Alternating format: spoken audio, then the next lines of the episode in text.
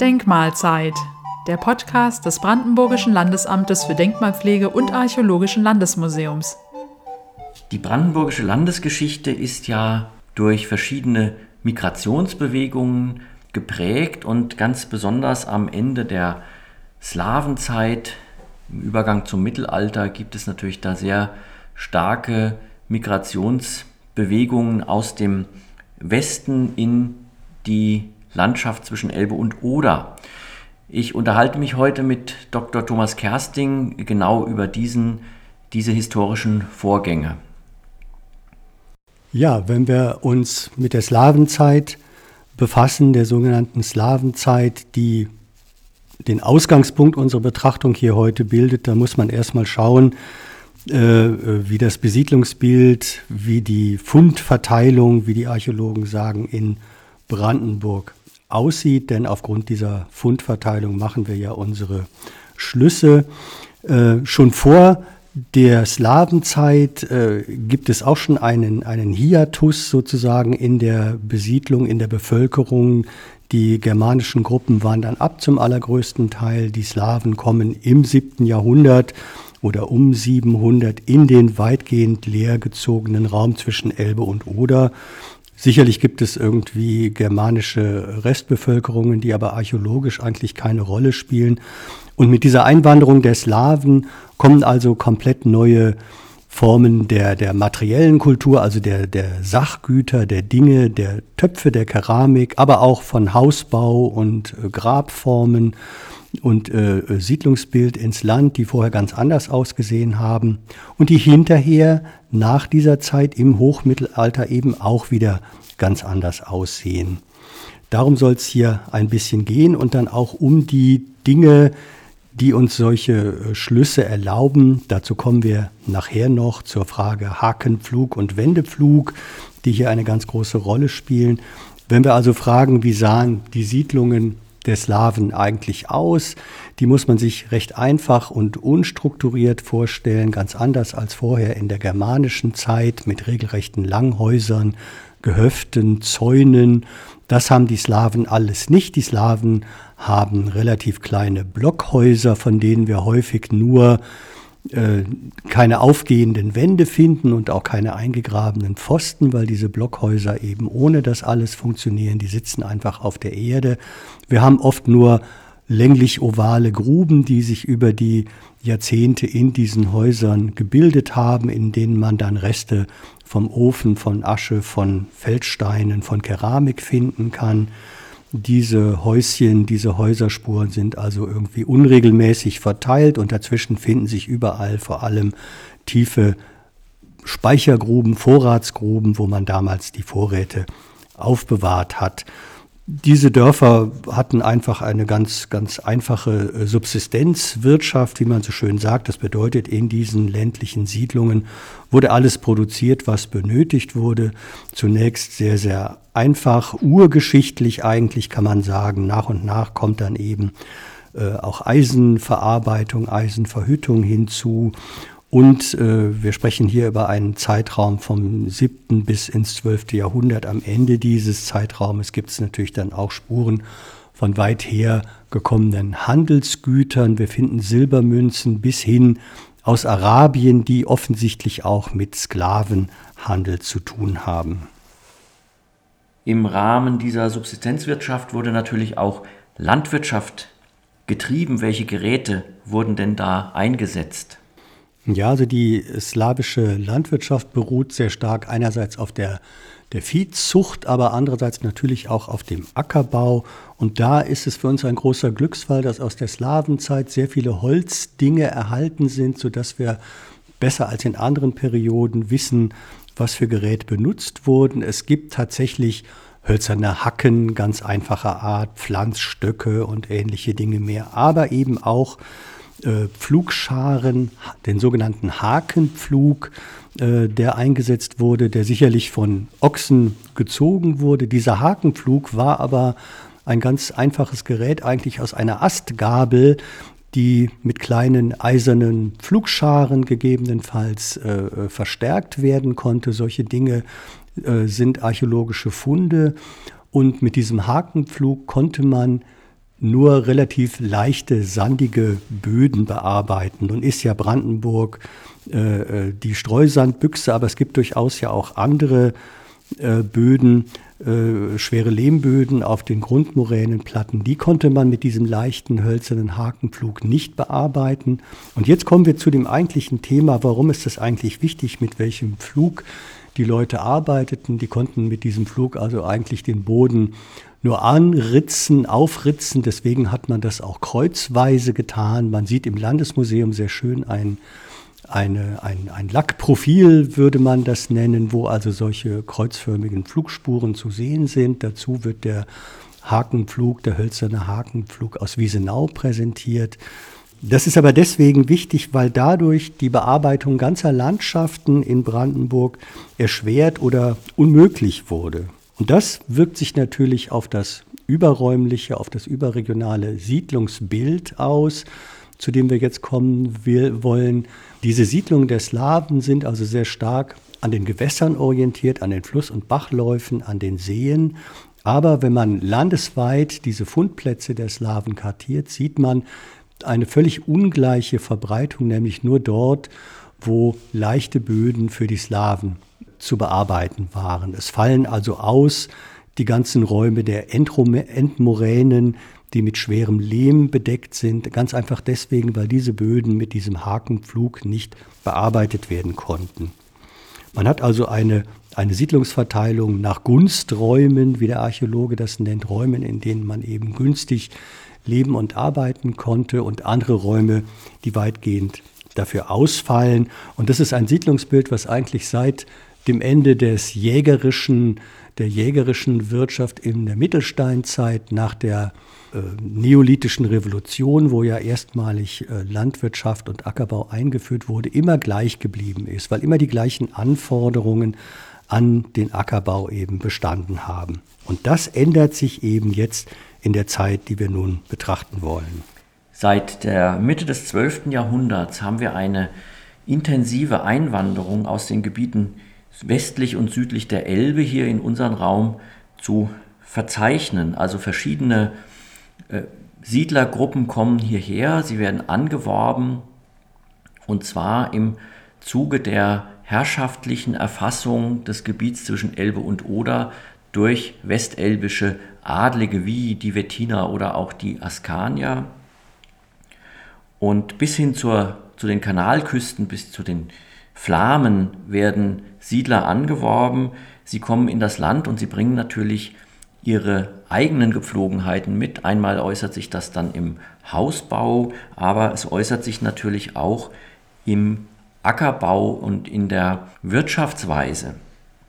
Ein Aufruf, um diese Siedler anzuwerben, ist unter anderem der Aufruf zum Kreuzzug Anfang des 12. Jahrhunderts schon durch Papst Urban. Da wurde aufgerufen, genau wie zu den Kreuzzügen ins Heilige Land, die slawischen Länder zu erobern und die Slawen, den Slawen wurde in diesen Aufrufen unterstellt, dass sie das Land nicht richtig bewirtschaften könnten. Also da äh, kommen einige Anschuldigungen, es wäre ein Land, das man sehr gut bewirtschaften könnte, wenn denn dort die richtigen Leute wären und die Slawen würden das alles nicht hinbekommen. Außerdem gibt es auch die Formulierung, die Slawen sind schlimm und unter anderem, weil sie angeblich Christenmenschen töten und so weiter. Also das ein deutlicher Aufruf hier gewaltsam einzudringen und die slawischen Länder zu erobern. Hintergrund, Hintergründe sind natürlich ganz, ganz andere. Einmal wird natürlich das religiöse Argument ins Feld geführt, die Slawen seien Heiden, aber es geht eigentlich darum, neue Länder zu gewinnen, neue äh, Gebiete zu gewinnen, um den Herrschaftsraum des Reiches, also des römischen Reiches in dem Sinne, nach Osten zu erweitern. Die Siedler kommen dann nach dem sogenannten Wendenkreuzzug von 1147, der ein sehr ja, so soll man sagen, bescheidenes Ergebnis gezeitigt hat, aber trotzdem ins Land und sie bleiben dann. Es wird mit der Hilfe von sogenannten Lokatoren werden Dörfer gegründet, die auch eine ganz andere Struktur haben als die Siedlungen der Slawen. Und es wird eine andere Agrartechnik mitgebracht. Eine große Rolle spielen in dem Zusammenhang auch die Orden, ganz besonders die Zisterzienser, die sehr viel Erfahrung im Ausbau des Landes haben, in der Urbarmachung des Landes. Und äh, das soll also jetzt nicht bedeuten, dass das Land vorher nicht urbar war, aber wie eben schon gehört, gab es eben große Bereiche, die mit der slawischen Agrartechnik nicht zu bearbeiten waren. Und diese Bereiche, also die Hochebenen wie zum Beispiel in Barnim, die werden jetzt auch besiedelt und das funktioniert einfach deshalb, weil mit dem Wendepflug auch die schweren lehmigen Böden zu bearbeiten sind. Der macht nämlich nicht einfach eine Rille, sondern der greift tief in den Boden ein und wie der Name sagt, wirft die Scholle um. Man kann damit eben die schweren Böden richtig gut bearbeiten und hat dann auch die Möglichkeit, wirklich im großen Stil Getreide anzubauen. Man spricht da von der Vergetreidung im Zuge des Mittelalters. Und damit geht eine Änderung der Wirtschaftsweise einher. Es gibt natürlich nach wie vor eine Subsistenzwirtschaft, also die Dörfer produzieren im Wesentlichen alles, was sie brauchen, aber sie produzieren vor allem einen Getreideüberschuss und das hat eine ganz tiefe Wirkung auf das Siedlungsbild. Einmal verteilen sich die Siedlungen jetzt gleichmäßig über die Landschaft und zum anderen entstehen dazu auch die Absatz Punkte, an denen man den Getreideüberschuss dann weitergeben, weiterverkaufen kann. Das sind dann die Märkte und Marktflecken, aus denen sich in vielen Fällen dann die mittelalterlichen Städte entwickeln, die wir in Brandenburg haben. Dieses ganze Geschehen, was wir hier betrachten, nennt man ja auch den mittelalterlichen Landesausbau. Man ist auch davon abgekommen, das Ostsiedlung zu nennen, weil ja nach Brandenburg durchaus auch Landesherren aus dem Norden, die Pommern, aus dem Osten, aus Polen, aus dem Süden, äh, aus dem Meißner Raum, auch nach Brandenburg hineinkamen. Dieser ganze Vorgang beginnt eigentlich überall, auch bei den Slawen. Man spricht bei den Slawen vom Bevöl von der Bevölkerungsexplosion um 1000. Also auch die äh, versuchen ihre Siedlungskammern, diese angestammten Gebiete, in denen sie wirtschaften, bis aufs Letzte auszunutzen. Die Slawen tun aber in Brandenburg nicht den Schritt in Gebiete, wo sie vorher noch nicht waren. Das geschieht durch die umgebenden Landesherren im Zuge eben dieses mittelalterlichen Landesausbaus. Und das Interessante ist jetzt eigentlich, dass dieser technologische Wandel in der Agrartechnik, also der Schritt von dem einfachen Hakenpflug zum schweren Wendepflug, dass der auf einmal etwas ermöglicht, was man auch als völlig neue Raumnutzungskonzeption betrachten kann. Man ist auf einmal in der Lage, den ganzen Raum, auf den sich die Herrschaft erstreckt, auch zu nutzen. Man versucht das auch. Das gelingt auch nicht überall gleichmäßig. Man versucht es aber erst. Und dass das nicht überall so gut klappt, sieht man dann später in der großen mittelalterlichen Wüstungsphase, wo also viele von den neu angelegten Städten und Dörfern auch wieder aufgegeben werden müssen, weil sie tatsächlich in Gebieten liegen, die dann doch nicht so gut geeignet sind für diese Wirtschaftsform. Aber dieses Ausgreifen und dieser Versuch, ein gleichmäßiges Netz der Besiedlung und der Herrschaft, es geht natürlich hier immer um Herrschaft, Wirtschaft, Gewinn, das hängt auch mit der Grundherrschaft zusammen. Das ist also sehr eng verbunden, einfach mit einem technologischen Wandel, mit einer, einer neuen Erfindung, die das dann ermöglicht. Genau, und diese Veränderungen, diese großmaßstäblichen Veränderungen betreffen natürlich viele, viele weitere Aspekte, wenn wir jetzt zum Beispiel an die Wüstungen denken. Viele von den Wüstungen, die wir kennen, liegen heute im Wald. Da müssen wir uns natürlich vorstellen, dass die im Mittelalter in gerodeten äh, Arealen lagen. Also es gibt einen deutlichen Rückgang der Bewaldung, einfach durch die weitaus umfangreichere Nutzung der Landschaft. Die Landschaft verändert sich sehr stark in dieser Zeit.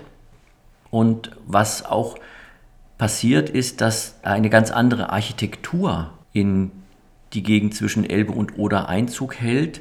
Wir haben vorher bei den Slawen ja im Wesentlichen Holzarchitektur gehabt, mit den Begrenzungen, die das auch hat. Jetzt kommt eine Steinarchitektur. Die Wohnhäuser sind bis in die Städte hinein und bis ins Spätmittelalter hinein meistens noch aus Holz und Lehm, aber es kommen natürlich Bauwerke auch hinzu. Gerade in den Städten äh, passiert das. Die Städte als Distributionsorte für die Überschussproduktion, in denen auch eine viel stärkere Arbeitsteilung als vorher äh, entsteht. Es gibt also auch in den Städten natürlich Bauern, Landwirte, es gibt aber Händler und Handwerker und es werden eben Mehrwerte erwirtschaftet, mit denen Großbauten aus Stein entstehen können, wie zum Beispiel das größte Bauwerk einer Stadt immer die Stadtbefestigung, zuerst in Holz, dann später in Stein aufgeführt, aber vor allem auch Türme, Tortürme, später aber zunächst Kirchtürme, die auch wieder eine Veränderung in der Landschaft darstellen, genauso wie Burgtürme, die als Landschaftsmarken dann in der Landschaft auftauchen. Und diese ganzen Veränderungen gehen auf diese Migrationsbewegung zurück und darauf, dass andere Gepflogenheiten, andere Techniken, andere Agrartechniken hier in unserem Gebiet eingeführt werden. Die Kirchtürme, das kann man vielleicht noch ergänzen, sind ja ein Zeichen dafür, dass der dynamische, die dynamische Landschaftsnutzung der, Skla der Slawen endet. Die Slawen haben ihre Holzhüttchen alle paar Jahre, spätestens nach ein, zwei Generationen, umbauen und verlegen müssen. Ganze Dörfer zogen um und durch die Versteinung äh, der Bauten, der Dorfkirchen, die, auf die aus Stein nun in der Landschaft stehen, äh, sind sie quasi Anker in der Landschaft. Dort geht also diese dynamische Entwicklung, kommt da zu einem Ende und die mittelalterlichen Dörfer liegen nach wie vor da, wo sie mal gegründet worden sind, wenn sie nicht aufgegeben wurden. Auch das ist also ein ganz wichtiger Aspekt dabei. Ja, auch diese, diese Versteinung, die zu einer Kontinuität der Ortschaften führt, ist eine komplette Abkehr von letztendlich der vor- und frühgeschichtlichen Siedlungsweise. Wir haben ja in den verschiedensten vor- und frühgeschichtlichen Epochen die, das Phänomen der sogenannten wandernden Siedlung. Und äh, das bedeutet eben genau diese Erneuerung nach ein, zwei Generationen, wo man durchaus auch den Ort wechselt und die Siedlung ein Stück verschiebt oder dass sich die Siedlung ein Stück äh, verschiebt. Und das fällt weg und das hat einen ganz äh, konkreten Einfluss auf unsere denkmalpflegerische Arbeit. Wir haben in den bis heute bestehenden Siedlungen, mindestens in deren Kernen, vielleicht sind sie ja in der Neuzeit oder auch in der Moderne erweitert worden durch Neubaugebiete, aber in den Kernen haben wir immer Siedlungsspuren, die mindestens zurückgehen bis ins Mittelalter. Deshalb sind die allermeisten unserer Dörfer und ganz besonders auch die Altstädte flächendeckende Bodendenkmale. Und das ist natürlich auch eine Wirkung dieser sich im Zuge der, des hochmittelalterlichen Landesausbaus verfestigenden Ortskontinuität der Siedlung. Günstig für diese historisch ja weiträumigen Erkenntnisse ist auch ein anderer archäologischer Umstand, der wirklich in, der, in den Funden, in der materiellen Kultur begründet ist. Zu dieser Zeit äh, gibt es eine völlig andere Keramik als vorher in den, in den slawischen Siedlungen. Die Einwanderer bringen aus dem Westen Kugeltopfware mit sich, die man sofort und an jeder Scherbe, an jeder einzelnen Scherbe eindeutig von den slawischen Waren unterscheiden kann, sodass wir immer sofort erkennen können, ob wir es mit einem Standort des hochmittelalterlichen Landesausbaus zu tun haben. Also auch hier die Wirkung, dass kleine archäologische materielle Funde äh, auf ganz großräumige Konzeptionen, Nutzungskonzeptionen, Wirtschaftsweisen verweisen und dann im Gesamtbild eben äh, sehr gut ausgewertet werden können. Ja, das war jetzt ein Rundumschlag, ein Schnelldurchgang durch ein ja sehr komplexes Thema. Und interessant ist dabei, dass wir dieses Thema an wirklich einzelnen Objekten festmachen können, die wir in unserer archäologischen Arbeit finden, nämlich zum Beispiel den Funden von Pflügen, von Flugscharen, aber auch der Dokumentation von Flugspuren, die wir tatsächlich in den archäologischen Ausgrabungen noch nachweisen können.